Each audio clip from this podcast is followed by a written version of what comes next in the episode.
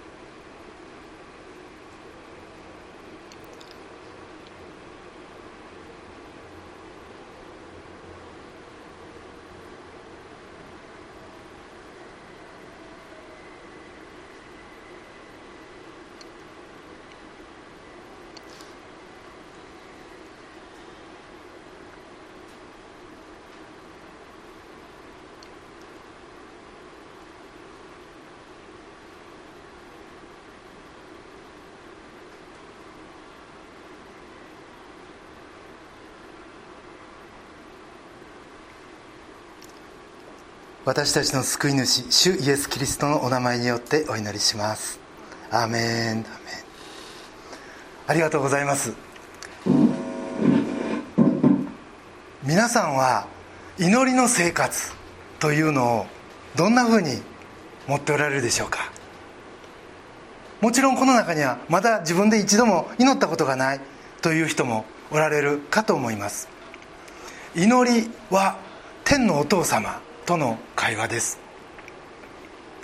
ですからまず天のお父様と呼びかけてそして天のお父様との普通の会話普通の会話をしてそして最後に私たちの救い主イエス様のお名前によってお祈りします。アーメン。と閉じればいいんだよ。と私は38年前初めて教会に行った時に教えていただきました。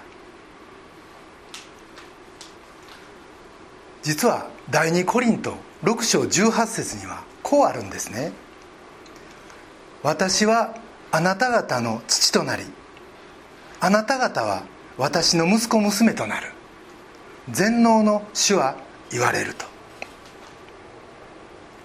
まず僕たちは天の神様とお父さんと息子娘子供の関係にあると言えます。じゃあ今の時間の中で皆さんそんなお父さんとの会話が持てたでしょうか？ほっとしたとかなんかほっこりとした時間が持てたとか包まれた安心した感じがしたという方おられるでしょうか？でももちろんこの時間もそうなんですけどそれ以上に日頃お父さんとどういう関係を持ってるかの方が大事なのかもしれません。日頃お祈りの時間持ってるという方にお聞きしたいんですけどどうでしょう？祈ろうと思ってもなんか聞こえてくるって。さっきもちょっと電車ガタガタ走ってましたですけどとかあるいはいやさっき見た LINE がちょっと気になるなとかこのあとやるべきことがちらちら浮かんでくるなとか眠くなったとかまあいろんなことがあると思います。集中するのは難しい。でも僕自身それは信仰を持って38年ですけどもうしばしば感じることでもあります。ところで先ほど司会者の方にお読みいただきましたマルコの10章14節から16節。これは実はイエス様がもう人気沸騰の時です。みんながイエスのところにやってきて祈ってほしい。できれば自分だけでなく自分の子供にも祝福を与えてほしい。とお母さん方がもうこぞってイエスのところにやってきた。という時のお話です。でもこの時代の子供の立場いうのは本当に弱く低くとにかく邪魔で厄介で意味のない存在とぐらいに思われていました。一日でも早く成長して大人の仕事のお手伝いができるようにもうそれが親の期待でありまた世の中の考え方でした。でもイエスはその時の弟子たちの子供に対する扱いを見て怒ったんです。憤ったんです。お読みします。マルコの10章14節から16節。イエスはそれを見て憤って弟子たちに言われた。子供たちを私のところに来させなさい。邪魔をしてはいけません。神の国はこのような者たちのものなのです。誠にあなた方に言います。子供のように神の国を受け入れるものでなければ決してそこに入ることはできません。そしてイエスは子供たちを抱き彼らの上に手を置いて祝福された。イエスはこの時どんな顔されたんでしょ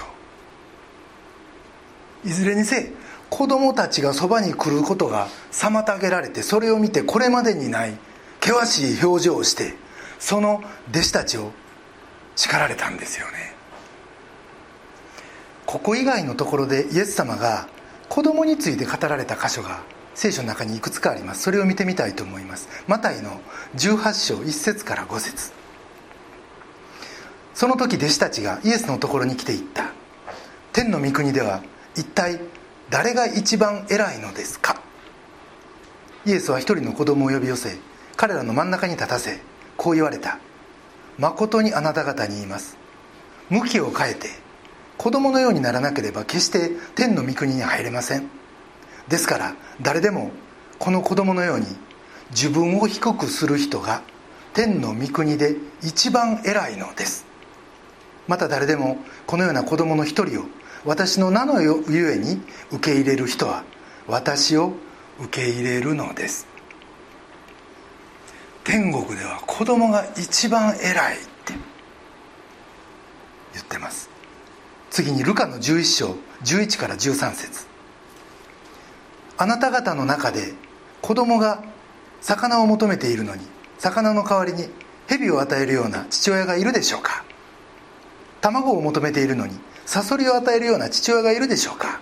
ですからあなた方は悪いものであっても自分の子供のには良いものを与えることを知っています。それならなおのこと天の父は自分に求めるものに対して精霊を与えてくださいます。父親は子供に最高のものを与えてくださいますよって言っておられます。そして3つ目。ルカの10章17節から21節を読みします。さて72人が喜んで帰ってきていった。主よあなたの皆を用いると悪霊どもでさえ私たちに服従します。イエスは彼らに言われた。サタンが稲妻のように天から落ちるのを私は見ました。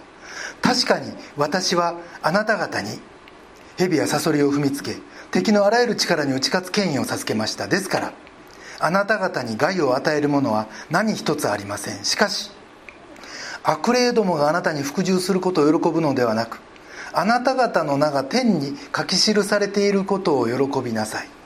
ちょうどその時イエスは精霊によって喜びにあふれて言われた。天地の主である父よ。あなたを褒めたたえます。あなたはこれらのことを知恵ある者や賢い者には隠して幼子たちに表してくださいました。そうです父よ。これは御心にかなったことでした。実は僕個人的にはこの10章ルカの10章大好きなんです。幼子たちに表してくださった。幼子というのは、まあ、目の前にいた弟子でもあるし今のこの時代に生きている私たちのことを指してるからです。確かに僕らは知恵あるものや賢いもの。ではないかもしれん。おそらくはその逆の存在です。僕らは幼子なんです。でも僕らはそれでいいって。いやそれがいいんだって。イエスはここで何を言おうとされてるんでしょう。ではこのところからイエスの望まれる神と僕らの関係そしてイエスの望まれる祈りについて3つのポイントで考えてみたいと思います。1つ目のポイントが自己中心と弱さから発する祈りです。皆さんの子供に対するイメージってどういうイメージでしょうね？子供のイメージ。一言では答えにくいと思います。今日は山田君もあの 来てくれてますけど。生まれたばっかりの時は本当に手かかりますよね。可愛いんだけど2時間おきに起こされる。お腹が空いてわあおむつが汚れてうわあ泣くだけです。まあ間違いなく自己中心を絵に描いたような存在です。ちょっと大きくなるとやっぱり自分の興味のあることだけに向かいます。一方でお父さんお母さんに喜ばれたくていろんなことにチャレンジするおそらくハイハイするのも捕まり立ちするのもすごいねよくやったねと言われることの一環だと思いますでも反抗期が来ると「やだ!」何か言わらんうちに「やだ!」兄弟がいるともう競争もものすごいですよね露骨な弱肉強食の世界です手も足も出ます。そして小学校に上がるとやっぱりお父さんが大好きなんですよね。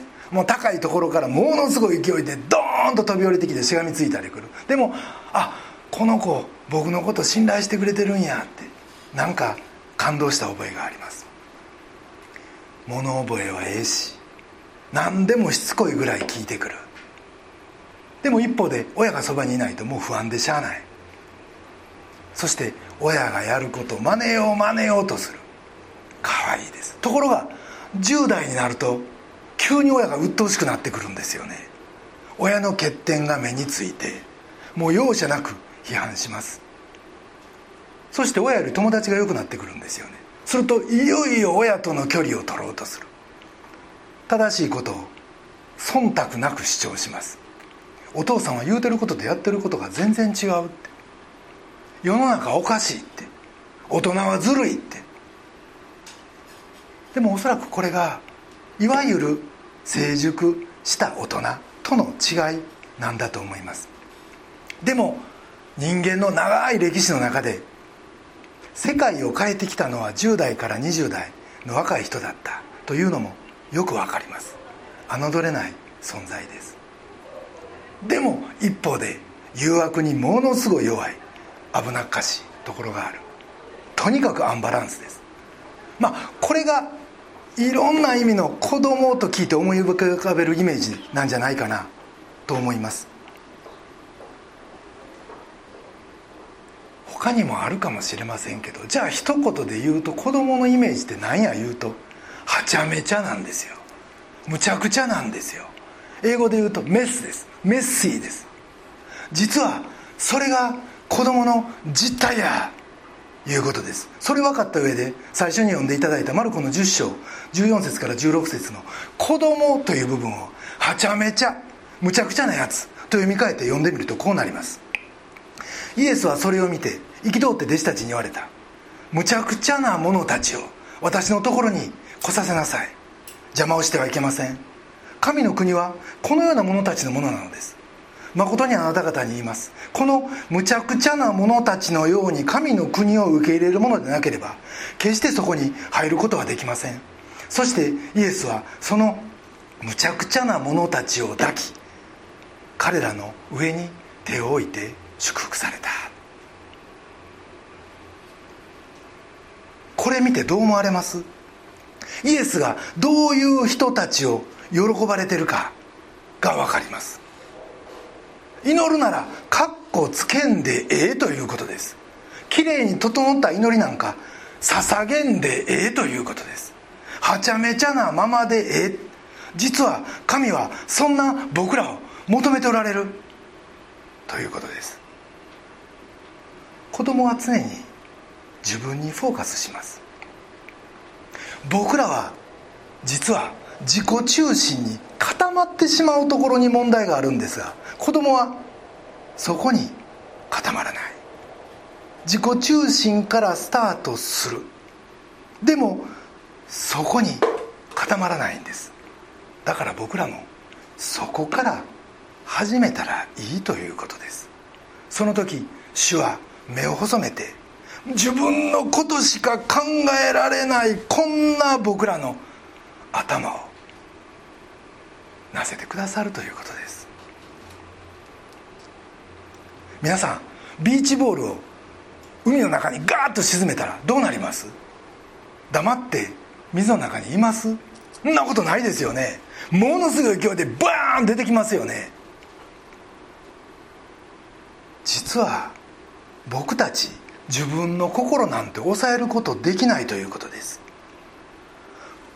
ものすごい勢いで自分の思ってることは常に出てくる。だから思ってないことを祈ろうと思ってもそれを邪魔することがどんどん出てくるということです。正直に祈る。浮いてきたビーチボールをごまかすことなく隠すことなるなくしっかり祈る。本当に感じてること今見てることを祈る。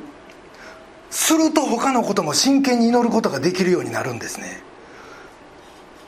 神の前に出る時は心配事があるならその心配事を持って悲しみがあるならその悲しみを持って失望があるならその失望を持って怒りがあるならその怒りを持って前に進み出ることを神は一番望んでおられるということです。ところで子供ははちゃめちゃなだけでなく大人が守ってあげないと一刻も生きていけない存在ですよね。生まれたその日から他人を頼って生きてます。僕らは自分の人生何とか自分でやっていけるとあらぬ幻想を抱いてますが実際そんなことありえないんです。実は無力さこそが祈りの鍵なんですね。そして無力さこそは福音に生きる鍵でもあります。すでに信仰を持ってる人に聞いてみたいんですけど絶好調の時にクリスチャンになったいう人いますか？まずいないと思います。逆やと思うんですよね。自分が罪の中に死んでてこのとんでもない状態から救い出してくださるのはこの方しかいない。全てをご存知で。その上でこの自分の罪のために十字架にかかってくださったこのイエスしかいない。そう信じて悔い改めて。そして今この幸いなクリスチャンライフ営めてるんじゃないでしょうか。どうか救ってくださいって。私じゃダメなんですって。このパターンは祈りにおいても同じやということです全てにおいて神が助けてくださる。だから僕らは弱さを持っていくことが一番求められているということです。祈りは霊的な訓練の場じゃないということです。僕らは強いクリスチャンがよく祈ることを知ってます。がそれは彼らは自分の弱さを知り自分の無力さを知り自分のダメさを知ってすぐに神のところにそれを持っていくということです。自己中心で弱い人。この性格。このキャラクター。これこそが祈るためのベストコンディションやということです。祈りは自己中心と弱さからスタートすればいい。一つ目のポイントです。二つ目のポイントは神にいよいよ頼ることこそ成長。子供のように祈るということとキリスト者としての成長成熟いうのは矛盾しないのかっていう疑問を持たれる方がいるかもしれません。がここで考えたいのがクリスチャンとしての成長とは何かということです。ちょっと次の白いの出していただきます。私のちょっと手書きのあのあの達夫さんの前で恥ずかしいんですけどちょっと図が出てきます。神は清い方。そして人間は罪深い存在です。このギャップは努力では埋めれることができません。しかし次の神お願いします。このとんでもない隔たりを埋めてくださるのが橋渡しをしてくださるのが主イエス・キリストの十字架なんですね。じゃあこの後の成長はどういうことを言うのか。それは次お願いします。僕らが頑張ることによって上に登っていくことによって神との距離を縮めるというのではないということ。もしそれがキリスト者の成熟なら僕らはちょっと次お願いします。成熟すればするほど自分を誇るようになるだろうしキリストはどんどんどんどん小さくなっていきます。そうじゃなくて次お願いします。僕らにはキリストがどうしても必要やと分かり一方で僕ら自身の罪深さもいよいよ理解するようになる。これが本当の神理解キリスト者の成長なんです。そして次お願いします。神はいよいよ偉大な存在となっていく。つまりこの図のようにキリスト者の成長とは神に頼ら頼らなくなることではなくますます神に頼りキリストの御業に感謝するものになることなんですね。そして両者の間の十字架はいよいよこの真理を通して大きくなっていくということです。ヨハネの5章19節にこういう御言葉があります。イエスは彼らに答えて言われた。誠に誠にあなた方に言います。子は父がしておられることを見て行う以外に自分から何も行うことはできません。全て父がなさることを子も同様に行うのですと。33歳のイエスがですよ。とっくに子供じゃないイエスがですよ。私は父なしでは何もしない何もできないと言っておられるんです。普通30代のビジネスマンがこんなこと言うたらもうカッコつかないですよね。保険に関わりますよね。でもイエスは「私はそうだ」と言い切られるんです。だからいつも祈っておられるわけです。ことして。これがイエスの生き方でありまたこれが神に頼ることの中身だということ。そしてここにクリスチャンの成熟がある。そして僕らの目指すべきもの目指すべきものもこの方向だっていうことです。神にいよいよ頼ること。これこそが成熟であり成長だ。2つ目のポイントです。3つ目のポイントそれはガラスの天井は存在しないということ。ちょっと難しい話をしますが皆さん我慢してください。ギリシャ哲学であ次の白い紙をお願いします。プラトンはちょっと困るでしょこの話。でもちょっと我慢してください。現実は理想の中にあると言いました。要は理想が全存在のメインだって。一番大事なのは理想だって。2階建ての2階屋根の部分が中心だって。一方でアリストテレス。次の紙お願いします。彼はまずペンが現実だって。つまり認識できるものが世の中心だって。2階じゃない。1階が大切だというわけです。そこに近代になって次の紙をお願いします。カントという哲学者が現れました。彼はこう言います。世界は理想と現実の2階建て構造だって。そしてその影響で欧米では下側の部分科学だとか医学だとか医薬薬学みたいなものが中心になりました。それが仕事や日々の生活と密着してるからです。一方で2階で何を信じようが OK ですよって愛であろうが宗教であろうが芸術であろうがお好きにどうぞって。でもそれは自分のところに大事にしまっといてねって。人前には出さないでねって。なぜなら下の階が現実だから。例えば病気の友達がいて「お祈りするね」って言うと言ってもらった人は口では「ありがとう」と言うけど心の中では役に立たないと考えてます。なぜなら病気は下の階の出来事であって神は上の階の存在だからです。守備範囲が違うと考えてるからです。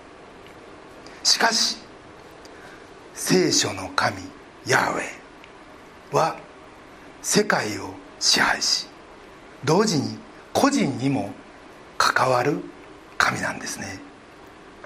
次の神お願いします。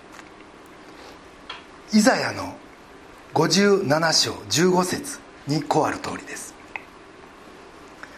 意図高く崇められ永遠の住まいに住みその名が聖である方がこう仰せられる。私は高く聖なるところに住み砕かれた人へりくだった人と共に住む。へりくだった人の霊を生かし砕かれた人の心を生かすためである。次の白いのお願いします。高い方だけど低い人たちと一緒にいるよって。これがヤーウェです。ところが次の紙お願いします。新約ではそれがイエス・キリストとして現れてくださったんですね。受肉とは天にある超越したお方が僕らと同じ世界に住んでくださる。ということ。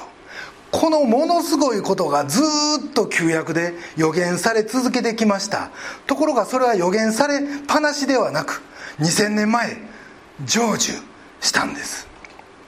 でもこの時代にいるとついつい僕らは2階建ての家に住んでしまってるんですね心が。神は上僕らは下。とどっか思ってしまってる。だから祈らないんです。奇跡や神は祈ることがあっても生活のことは祈らない。なぜか。それは下のことは自分でやるべきで上にいる神は僕らの小さなことはケアしてくれないんじゃないか。と思ってるからです。がこれは単なる不信仰です。神は全てを治めておられ神は良いお方だという信仰がなくなってるわけです。それは人生にはええことばっかりが起こるわけじゃないという現実があるからです。が祈りは次お願いします。このガラスの天井をぶち破る唯一の方法なんですよね。先日アメリカから来た一人の宣教師の方がお明かしをしてくれました。教会の集まりをしようとして先に場所確保するためにスタバに行ったんだけど駐車場がいっぱいで焦って駐車場どっかな？運転もう一度ぐるぐる回りかけたら助手席の小児の息子が「祈ろうよ」って。こんな時祈るよりまずスペース探しやろうと思ったけど一言祈って「アーメン」と言ったらスーッと目の前の車が移動して空きができたって言うんですね。驚く私に息子は「大したことじゃないよ」って。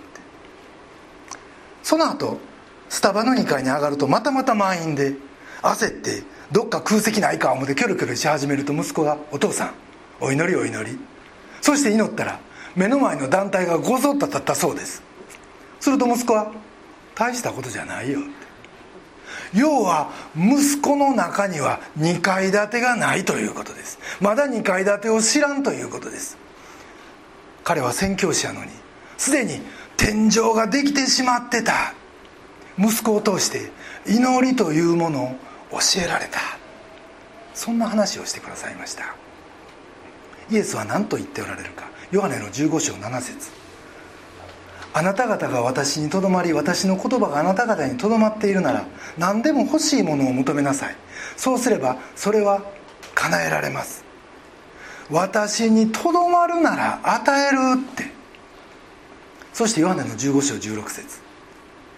あなた方が私を選んだのではなく私があなた方を選びあなた方を任命しました。それはあなた方が行って実を結びその実が残るようになるため。またあなた方が私の名によって父に求めるものを全て父が与えてくださるようになるためです。これはイエスの名によって祈るなら与えるよって。またヨハネの16章23節には私の名によって父に求めるものは何でも父はあなた方に与えてくださいます。イエスの名によって父が与えるって。もうこれでもかこれでもかと約束してくださってます。前回も言いましたがええ求め方と悪い求め方がある。悪い求め方は求めた後で委ねない。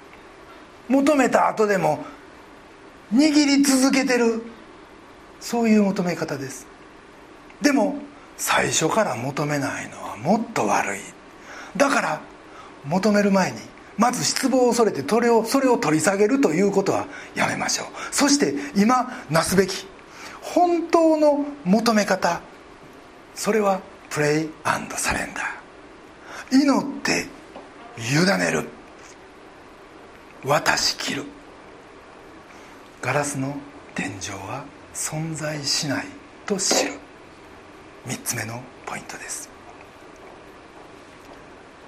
今日は祈りについて学んできました。が今一度それぞれで祈ってみたいと思います。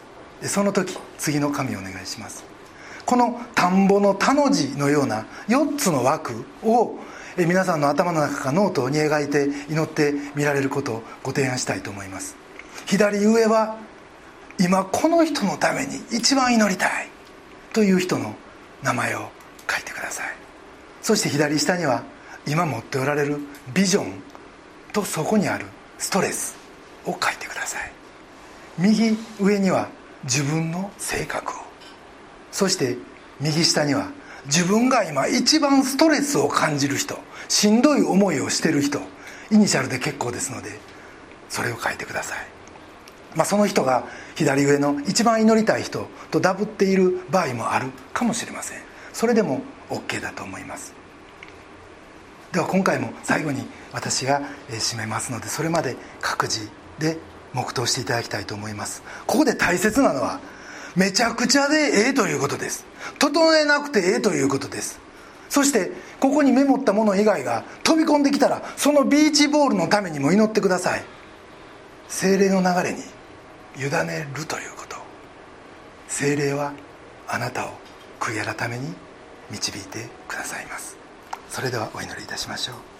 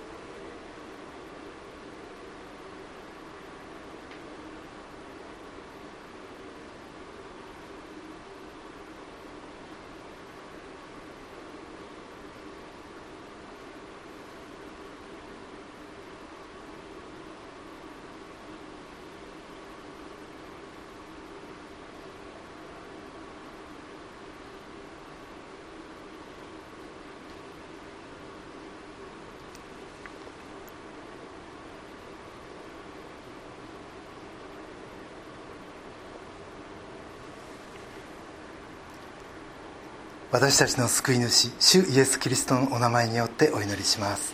アメン。いかがでした？さっきと同じ2分です。短く感じたんじゃないでしょうか。祈りは霊的訓練じゃないということです。愛するお父さんの胸に飛び込んでいくこと。お父さんとのコミュニケーションです。これからもっとリラックスしてもっと自然体でこのお父さんとの会話が楽しむことができればと願います。そして今日初めてこんな祈りについての話を聞いたという方もここにおられるでしょうか。これは天の父なる神様があなたをご自分の息子娘として愛しておられる。そしてその方の胸に飛び込んでいく。ということ。なぜなら天のお父さんは私たちの罪のために御一人子主イエス・キリストを十字架にかけてくださった。それほどに私たち一人一人のことを愛してくださっている。その父の愛に応える。それはイエス様を信じるということ。このイエス様を私たちの救い主として受け入れるということ。そのことだけであなたは罪許され神のことされそして永遠の命をいただいて今から後のこの人生を地の死を世の光として堂々と生きていくことができそして死後は間違いなく天国に迎え入れていただける。この幸いを今日ぜひとも掴んでいただきたい。と思います。ただ主イエス・キリストを信じることによって。それでは一言お祈りいたします。ご在天の私たちの愛する父なる神様皆をあがめます。あなたが幼子を喜んで迎えてくださったということ。また私たちのこのはちゃめちゃで自己中心な祈りを喜んでくださってるということ。そしてもしまた自分の心に飛び込んでくるビーチボールがあるならまずそこから祈れ。と今日は教えていただきました。心から感謝します。神様もっと自由にもっと自然体にこれからあなたに向かうことができますように。また知らず知らずに気づいている天井を取っ払うことができますように。そして成長するにするにつれいよいよあなたに委ね偉大な神とその橋渡しとなってくださった。私たちの救い主主イエス・キリストの御業をこれまで以上に崇めることができますように。お導きください。私たちの救い主主イエス・キリストのお名前によってお祈りします。アーメン。